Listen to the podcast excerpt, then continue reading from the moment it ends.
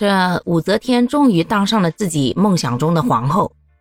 照说，女人一生的最高荣耀也就到此了吧？那是说的一般人，咱小武同学那是一般人吗？人家那才华，岂是一个小小的后宫可以困住的？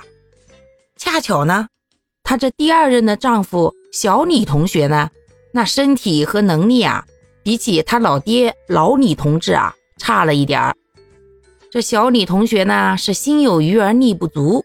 身体呢不顶事儿，动不动就犯风疾、头晕目眩，不能处理国家大事。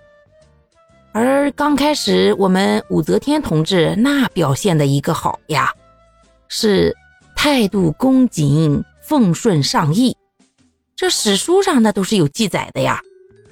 于是啊，在小李同志没法处理的时候呢，就让我们的小武同志啊，慢慢的帮他处理。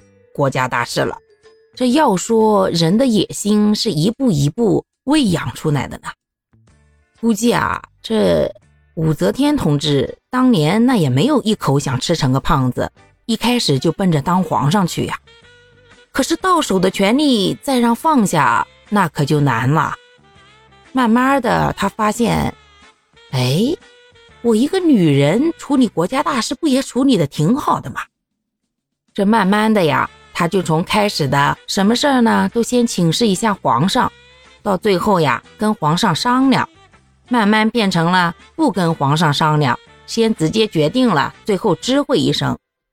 甚至到后来皇上身体不好的时候啊，人家连知会都不知会了，自己直接把事儿都给办完了。这小李同学再怎么着，人家也是皇上啊，那也是有尊严的。时间长了，当然觉得让一个女人管着那不舒服呀，也是动过要把武则天给废了的念头的，而且呀还不止一次。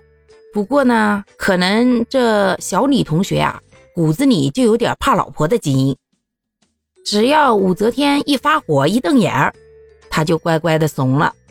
到最后不光没废掉，反而啊还下旨称为天后了。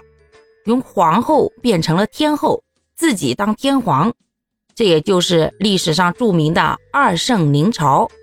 意思就是啊，这两口子权力一样大了。哎呀，武则天同学呀，这一生太过波澜壮阔呀，咱这一天是唠不完了。时候也不早了，今天就先唠到这儿吧。明天呀，咱们接着唠啊。唐朝那些漂亮妹子们可有太多的故事了。